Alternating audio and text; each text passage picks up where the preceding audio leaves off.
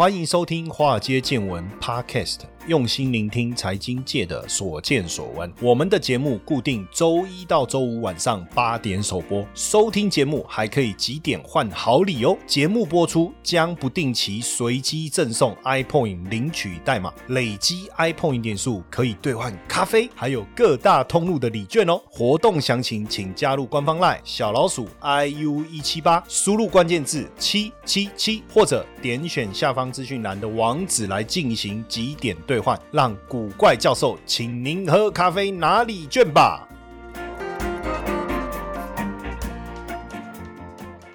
大家好，欢迎收听《华尔街见闻》Podcast，我是古怪教授谢承彦。好，那今天呢要来跟大家聊的主题呢，呃，你看到我们上面写了一句话叫 “To be or not to be” 哦，“To be or not to be” 是 Shakespeare，就是我不知道我发音对不对哈。有时候想要这个显摆一下，秀一下英文，可是有时候又被人家指正说，老师你的英文发音是不标准的啊，这个没有办法。坦白讲呢，我一直呢在台湾念书啊，这中间虽虽然说在香港停留了几年了哈，那过去几年也跑新加坡、跑马来西亚，但是我的英文就一直没有办法练得非常的好，常常发音就是反正对方听得懂就好了哈，勉勉强强过关。我还记得有一次那个呃，我去这个巴厘岛，巴厘岛度假，现在这个微解封，对不对哈？那大家也很期待能够赶快出国，不然现在怎么讲都是讲以前的故事。有一年我到巴厘岛去度假，然后因为那边都是呃印尼也英文基本上可以沟通嘛，哈，至少也算像像是到国外嘛。那那我在饭店的时候，我要点那个拿铁。你知道在台湾我们很习惯点拿铁的时候会说热拿铁，有没有？我们在台湾都这样点嘛。结果呢，他就问我要什么饮料，就用英文问我。那我就跟他说哈拉特这样子哈。然后他就表情呐哈，那个表情我觉得他是可能是没有听懂我的意思，我觉得应该是啊，因为他没有马上说就是 OK 或 Yes 的这样子的回应哦，他就愣了一下。我想是不是我的发音不对？好，那我就讲了一次 hot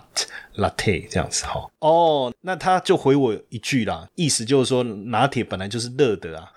哦，这样哦，原来如此哦。除非我要冰的，要不然基本上我只要讲 latte 就可以了，是不是？哦，有时候就是到国外啊，然后你多出去啊，多学习，你就发现我们有时候我们讲的好像怪怪的哈。那今天呢，这个主题我的设定哦，就是中国互联网闪崩啊，用闪崩两个字会让人家觉得很害怕。不过哎，我跟各位讲，确实哈，就是说这一段时期以来，大家看到整个中中国互联网就是网络嘛哈，就网络，就整个呃网络相关的股票啊，出现了比较大。的一个修正，那当然我觉得不免俗的哈，因为毕竟我们财经为主了哈，所以我还是想要跟大家聊一聊这个部分的一个主题。首先，我还是想跟大家说一声感谢哈，因为最近又有同学在我们的脸书上面留言哈，那他基本上呢，他有提到就是说非常感谢我们的这个这个节目的一个内容，然后他觉得很有收获，那我也觉得很开心，因为他在我们的脸。书留言，那我不知道大家有没有参加我们的这个活动，因为我们从七月去年七月七号开始到现在已经超过一年了哈。那我们很努力的在希望能够持续的提供给大家非常好的一个节目，只是我一直没有去设定说听节目的人你应该是要有程度或没有程度，你应该是小白还是老鸟。其实我没有做这种设定，所以我就是很广泛的去跟大家聊。那我们这一个同学 Peter 呢，他也留了一段哈，也给我们啊，也推荐了我们华尔街见闻的这个节目。他说内容丰富且风趣，有独到的见解，浅显易懂，分析公正，是非常好的理财节目，增进大家的理财 IQ 哦。我也谢谢我们这位 Peter 的留言。那当然呢，我也希望我们能够持续努力来在节目上提供给大家。当然有时候我觉得。难免会有一些些立场，因为毕竟说到财经这个部分哦，一定对市场还是有一些，不论是从基本面、从宏观经济的角度，还是产业，一定有我个人自己的想法。那当然仅供参考了，大家也不一定呃要跟我有同样的立场。大家只是说，反正多一个意见，让大家去思考一下哈。那这一次，我觉得最大的呃，我们所看到中国网络的一个问题，就是因为这个滴滴打车。我不知道大家有没有用过滴滴打车这个 app。我之前去大陆出差的时候，就疫情之前啊，我其实没有用到这个 app，但是因为朋友都会用，你知道为什么我我都不用吗？除非我一个人，要不然如果我用，那不是我要付钱吗？哦，对不对？所以去那边只要跟朋友一起，哎，要叫车，好好，那我们来叫一下，然后他就他们就就叫车嘛，那他就用他们的 app 去扣款嘛，哈，这个就是滴滴打车。但是这个在美国 IPO 啊，什么叫 IPO 啊？叫 Initial Public Offer，就是公开上市，第一次的公开上市，就是股票换钞票嘛，哈，那也募资到了四十四亿美金，但是没想到，因为这个是在二零二一年今年的六月三三十号，在纽约交易所，哈，证券交易所纽交所，我们叫纽交所，哈，首次风光亮相。那刚挂牌的时候涨了百分之一，第二天也大涨了百分之十六，确实大家看到这种第一次公开发行挂牌的一个威力，哈，但是没才没隔几天哦，就在七月四号，突然之间哦，中国的网信办就以这个违规收集用户资讯为由，勒令下架滴滴出行这个 A P P，好，这个突然之间很想说，哇，丁老师嘞，哎，我们投资你的股票就是看上你这个 App，对不对？那你这个 App 被下架了，那还能玩个屁呀？当然，这中间有特别提到了哈，就是说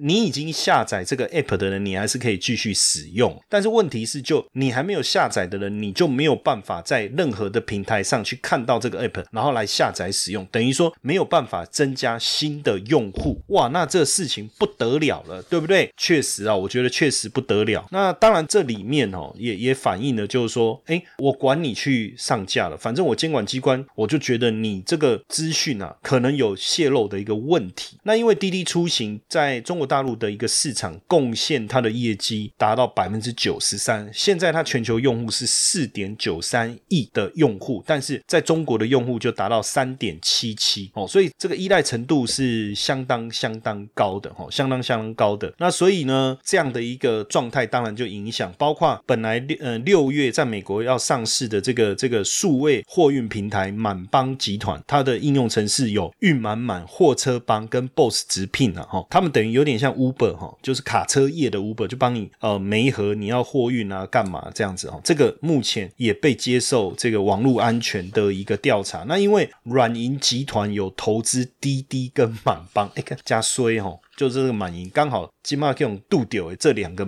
滴滴跟满帮它都有投哈，所以软银的股价也出现了大幅度的一个下跌，包括这样的一个状态也让这个中国医疗大数据公司叫林克科技哈，本来也想要在美国上市集资去筹款超过两亿美元的计划也暂缓哈，所以现阶段当然这个滴滴打车这个风暴也让华尔街啊，甚至很多的在美国的这个财经界啊也也说你看 Q 令卖刀猪。这个中概股哈，当然这个就是从中美之间的一个贸易战的延伸一路过来，到现在不是说美国要来去打这些 app，而是中国自己出手。那当然这样的一个状态，让恒生指数过去一段时间连续性的一个下跌哦，尤其是腾讯也受到一个很大的影响，因为腾讯也是滴滴的大股东哦。那你看从之前蚂蚁集团 IPO 被喊停，到阿里巴巴，到美团的反垄断调查，到滴滴打车。的一个事件了，实际上我们确实看到北京当局出手在管制这些大到。不能再大哦，其实应该还可以再大哈。但是你说他们的市占率可能很多，在比如说某一个领域都达到八九成的这种，应该叫大到可能不能倒，因为一旦倒会出很多问题的这些大型的这些巨兽哦，我们叫巨兽。反托拉斯是反托拉斯，那那个怪物叫什么？托斯拉？哎，不对，那个怪物叫什么？我忘记。我上次还还特别太无聊来看了一部，在网络上看了一部电影，就是猩猩跟另外那个怪兽什么吉拉库斯拉啊，库斯拉啦，库斯拉想起来了。在那边互咬，我不晓得这样也能拍电影哦。啊，更可怕的是，我还无聊到把那个影片看完，唉，实在是。Hello，各位粉丝们有福喽！对于比特币投资有兴趣，但是却不知道从哪里开始吗？现在呢，我们推出比特币体验营，免费提供大家线上报名参加，透过实物操作来带大家体验比特币的投资方式，简单几个步骤就能开始自己投资比特币。这种免费又能学到薪资的好康，千万别错过哦！周二晚上八点半。到九点半，一个小时的线上直播，带你一同前往比特币的新世界。立即加入官方赖小老鼠 iu 一七八，输入关键字 BTC，取得报名链接，还可以免费取得比特币的教学懒人包。想学习就快行动吧！那基本上，当然这些网络巨头的股价受到大幅度的。修正。但是我相信呢，哈，就是这个修正的时间，这个抛售潮，当然来自于不论是腾讯也好，阿里巴巴也好，包括京东、百度、美团，这些都是科技公司，也是科技巨头，都受到很大的一个抛售的一个压力。但是我们从呃两个层面来看哦，一个是中国科技业的前景到底还存不存在？不存在，我们后面也都不用再讨论了嘛，哈，给那里让这个 to B or not to B 基本的底价等于上告上画上句点，等于是聊多余的，所以表示我认为中国科技业的，尤其是这个电商啊、网络这个领域的长期的前景还是存在。那既然存在的话，这样修正过后啊，整个科技巨头的目前的预估本益比啊，预估本益比就是由它未来啊预期的一年的收益啊，去跟股价做一个换算哦。目前预估本益比大概二十二倍，那十年的平均本益比是多少？二十六倍，所以如果从这样的角度来看，基本上，呃，实际上基本面并没有受到太大的冲击。主要，你你说滴滴打车有没有？有滴滴打车，我承认。为什么？因为你 App 下架，你就没办法新的客户暂时下架，未来能不能恢复上架，我现在也不知道，我也没有办法给大家一个呃，好像先知一样的答案哦。但是加强监管这件事情，当然对股市的一个投机炒作的氛围势必会带来冲击。但是呢，我们我们从整个，我们就站在一个外围的角度来。看好了啦哈，我们不要用说我们有没有持股，或者我们要不要买这个股票好了哈。那基本上这一路以来，这就是反垄断的概念。那反垄断呢，在中国大陆其实已经行之有年哦，只是说阿里巴巴跟腾讯因为企业的规模太大了，对产业的影响。太大了，说说真的哈，在呃，如果大家过去有到，不论是去上海或是到哪里去，你会发现，你你基本上你就是用腾讯，你就是用微信支付，你好像也没有什么太多的选择，有那就是阿里巴巴、阿里 Pay，但是就这两个哈，但基本上就这样。所以产业的发展这种规模这么大的情况下，你势必要有一个标准化的程序来管理，对不对？要不然这种所谓的反竞争的行为，也就是说，当我很大，我就会要求我的客户，我的。往来的合作方，你要听我的，如果你不听我的，那就如何等等。那这当然对整个市场市场的发展来讲，我觉得不是好事。所以是不是要压抑这些巨头的发展？我觉得当然呢，我就是要压抑啊，就是要避免企业过度庞大带来的负面影响。但是不是要压抑这个产业的成长？我觉得这是两件事情。所以这个反垄断法会改变这些巨头的商业行为，但我觉得不会影响这些企业的竞争优势或是产业生态。也就是说，如果你的企业所提供的技术服务，或是你所提供的这个对客户的优，从科技所带来的这个便利性有达到一定程度的门槛的话，那就是巴菲特所谓的护城河嘛。那政策的一个啊限制，其实不见得是一件坏事，对不对？现在我们也看到，包括美国在内，欧盟也是一样，都开始对这些大型的科技巨头去寄出所谓的反垄断法，这个绝对是全球的一个潮流。那像我们在看这个，比如说像这个线上教育，在大陆线上教育非常的发达，那华人一向非常重视小孩的学业。对不对？反正广告一句话就打死所有的家长，不要让你的小孩输在起跑点。每个人这句话，每个人都买单啊。对，不能输在起跑点。哎，所以不止说去上学的时候，制服啦、书包啦、配件啦，包含他的课后的辅导啦、上什么课啦、找哪一个老师啦、念哪一个学校，大家都拼了命在冲。所以我后来跟我家人商量，我说：哎，我的小孩哦，我不要让他赢在起跑点，最后输在终点。我们干脆怎么样？我们的目标是什么？就是要让他。赢在终点。哦，那要怎么做？哦，我也不知道。哦，反正就我就不想买单那个不要输在起跑点 这件事啊，因为我觉得那都是商人的阴谋这样子哦。但是我跟你讲，那个氛围在那边你就没有办法，对不对？哈，那所以呢，在这样的情况下，你会发现大家很依赖所谓的线上教育的平台。那可是线上教育的平台变成是说你钱付了，那他们有没有把资金挪用，你也不知道。所以现在呢，他们官方的一个做法就是说，家长预缴的学费要放在。信托账户，哎，这个蛮合理的啊。你看，像之前我们不是那个以前不是那个殡葬业有没有预购自己的这个豪华别墅？我不我不知道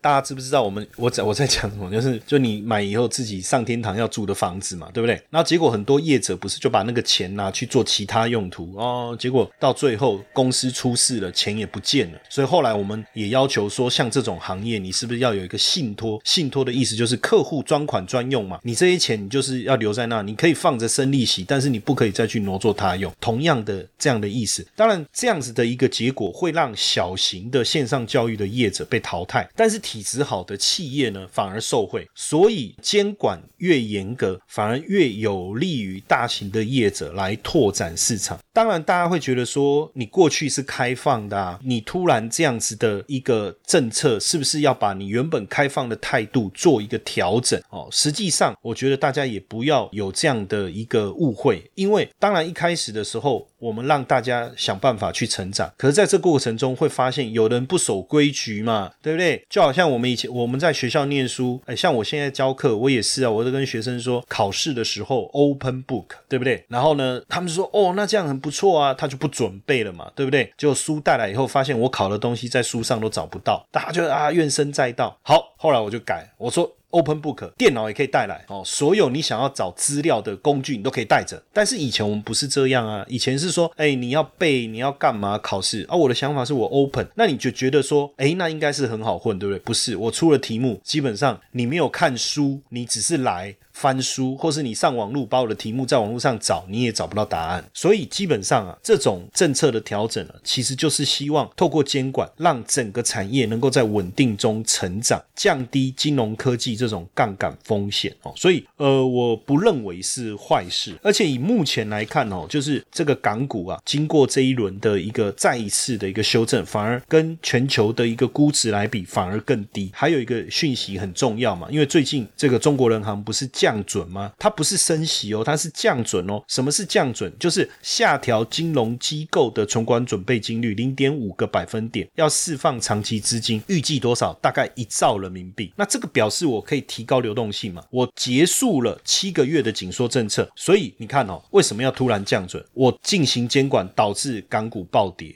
对不对？然后呢，大家又担心说未来景气复苏的力道。以目前来看，恒生指数跟 S M P 五百之间的一个对比，哈，其实恒生指数这个对比啊，哈，就是恒生指数跟 S M P 五百的对比，已经降到历史新低了。所以现阶段我又这个又看到这个北京的当局在监管平台上施这么大的力道，那当然打过头啊，会不会最后啊出人命？对不对？哦，所以我们还是要棒子下去，还是要萝卜来一些了哈。也就是说，我们不能真的一棍子把这些所谓网络的精英企业一口气把它打死，这个绝对不行。但是确实，我们看到整体来讲，市场成长放缓，呃，应该说速度放缓，靠，速度放缓的情况啊。对不起，刚才不是在骂脏话，我只是在转换一下我的情绪。大家会觉得说，哎，你为什么在降准的时候来公布这个数据？因为呃，目前第二。二季啊，大陆的 GDP 是这个七点六，那全年度预计是七点五，这个当然相较于第一季是大幅度的放缓，但这个数字还是不错。可是第三季呢，第四季呢，其实我们确实认为有可能整个复苏的力道会减弱，会这样哦。所以我觉得人行也看到这个状况，所以先怎么样，先来降一下哦，预计就是说来让未来复苏的力道能不能好一点。那我相信大家平常也会想要多吸收一点财经讯息哦。那我们现在金周刊免费让各位看一年的活动起跑了哦，听了是不是很兴奋，很想赶快了解详情呢？那记得到我们的这个官方赖哈，加入我的赖好友小老鼠 iu 一七八，小老鼠 iu 一七八，你输入关键字 today t o d a y，那输入关键字以后呢，就有一个连接进去，你就可以看到整个活动的讯息了。金周刊免费让你看一年哈，这么好看的一个活动，还不赶快来参加？满来的友会，我来讲。那因为最近大家也有看到，不论是紫光集团的这个问题，哎，不过现在听说阿里、阿里巴巴、阿里，哎，所以你看嘛，我我我我我我为什么要特别讲阿里这件事情？因为现在紫光的问题跑出来，结果没想到要来救紫光的是阿里巴巴。现在这个 阿里巴巴哈几家企业哈，大概要斥资人民币大概五百亿来入股紫光集团哦啊，所以我我讲嘛，你觉得阿里巴巴？有问题，实际上哪有什么问题？如果说它真的有问题，它有办法哈，就阿里巴巴，包括无锡产业、北京电控，还有北京建广这几个一起了哈。那所以我觉得倒不是真的，真的就是说这些网络企业真的有问题。那因为最近包含这个恒大债券，恒大的这个债券啊，也暴跌哈。所以，我我觉得确实哈，就是说从大陆的角度来看，这些企业确实会不会影响？你知道现在中国企业的海外债有多少？八千亿美金。所以，如果不论是恒大或是华龙集团，华龙是更早之前出事的哈，那这些如果处理不好，一定会影响到国际资金对所谓中国企业债券。的态度，所以六月份大家应该还有印象，就是不论是钢铁啊相关的原物料价格的大涨，大陆是一直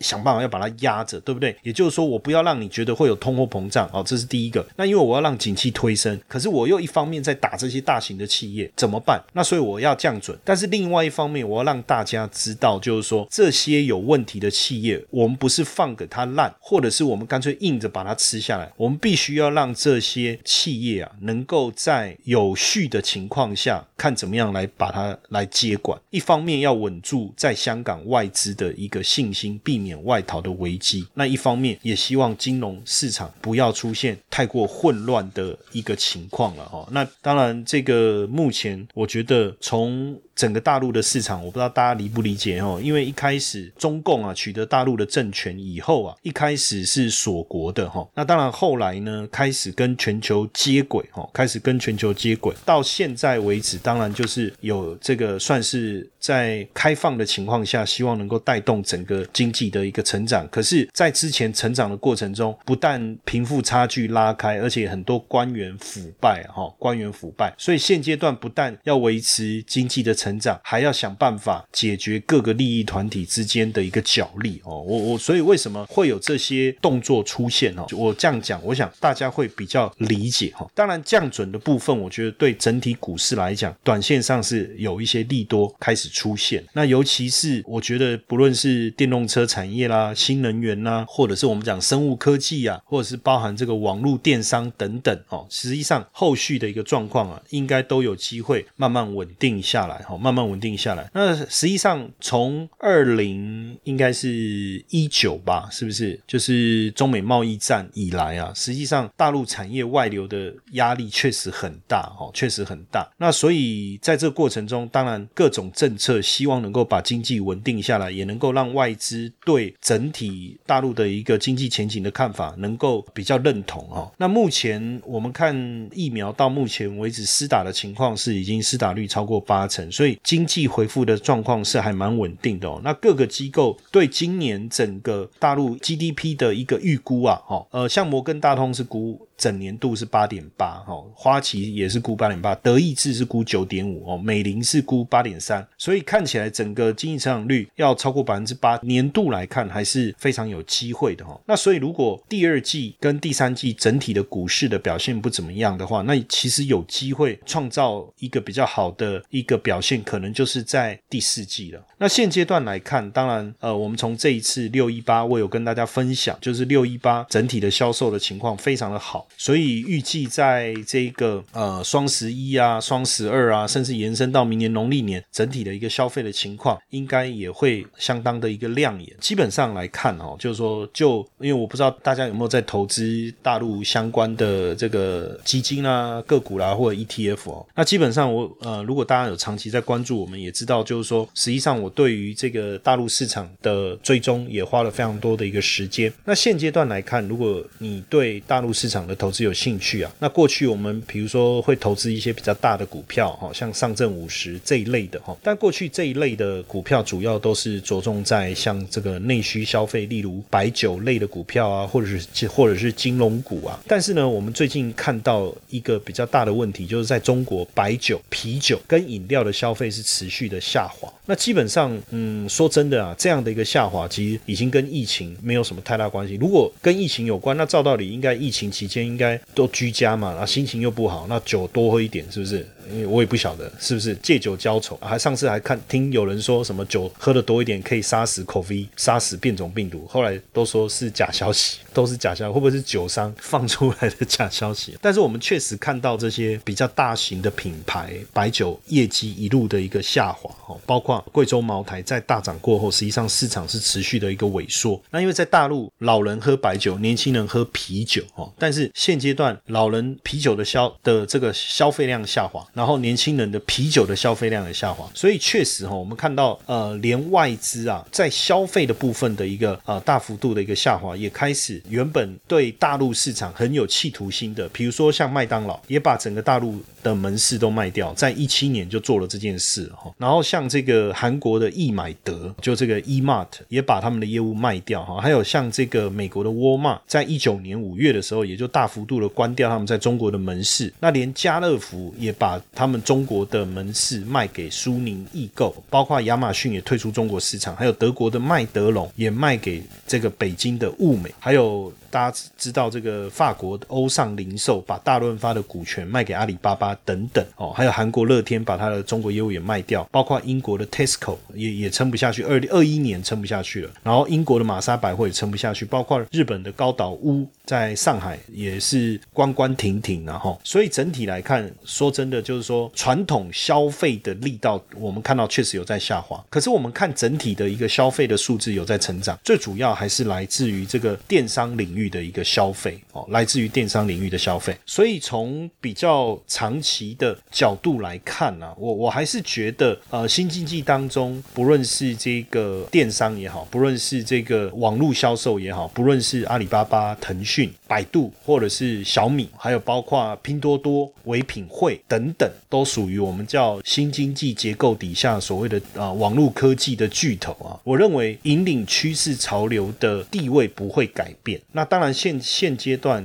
股价出现比较大幅度的修正，那就要看你是做短线还是做长线。当然，如果你是做短线，现阶段确实，呃，我刚才讲的这几个股票都破低啊，哈，都是破低的。那当然，整体线图的状况是不好的。但是如果是做长线，那我们就要开始去思考，就好比像巴菲特，他对于他长线有兴趣的股票，他都不是买在它大涨或是追高的时候，他都是买在这个公司的股价出现大幅度修正的时候。那所以呢，从这个投资的角度来看呢，基本上我当然觉得以产业面或者是经济发展的一个角度的一个思维，应该还是用长线的角度去做相关领域的一个布局。那所以从滴滴打车的这个事件，我们看到大陆官方对于大型科技产业反垄断的管制，我觉得不会手软，也不会是短期的，也不会是一个高高举起、轻轻放下的一个作为啊。那所以。呃，未来整体的产业的这个占比，或者是经营的内涵，我觉得会有所改变。但是对于这个产业发展的趋势来讲，我觉得不会有什么太大的调整，应该还是以越来越便利啊，越来越科技啊。不论你说从呃 AI 的角度，或呃人工智能的角度，大数据的运算等等哦，这样的一个方向，我我觉得不会有什么改变啊。因为毕竟就现在我看整个中国大陆的一个立场来讲。在美国不断的施压之下，势必要想办法把面子跟里子都做出来。那当然，整体的股价未来能不能有一个很好的表现，我们也是静观其变啊。我也没办法跟各位夸口说一定会怎么样，因为毕竟股市本来就是非常随机、难以预测的，对不对？好，那所以最后是 to B 还有 not to B，可能还是留待给大家自己来做决定了。那我们今天的分享就到这边，谢谢大家的收听，晚安。接下来就是我们今天的彩蛋时间。iPhone 领取代码 i 五三九五。活动详情呢，请到下方的说明栏观看。